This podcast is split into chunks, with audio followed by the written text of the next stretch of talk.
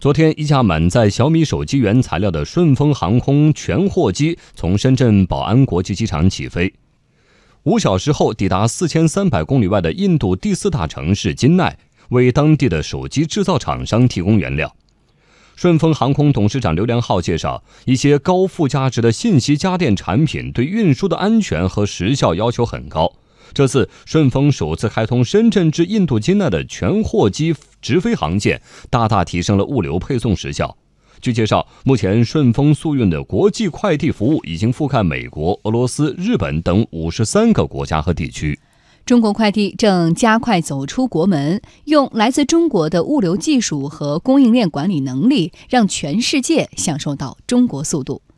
根据国家邮政局统计。京东物流在印度尼西亚的配送服务已覆盖七大岛屿、四百八十三个城市，百分之八十五的订单可在一天内送达。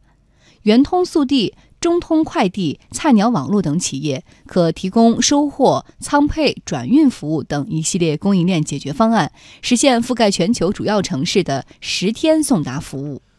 邮政快递企业纷纷加强国际航空运能的建设。中通快递与土耳其航空、太平洋航空在香港成立合资公司，布局全球航空运输服务。圆通速递联合中国航空等企业在香港国际机场建设世界级物流枢纽。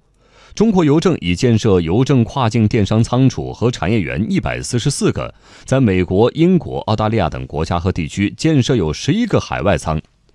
此外，为积极推进国际航空邮件的快运运输。国家邮政局在杭州、郑州、上海等十三个跨境电商综合试验区所在城市构建航空绿色通道，联合民航、海关等部门，简化通关流程，提高了寄递时效。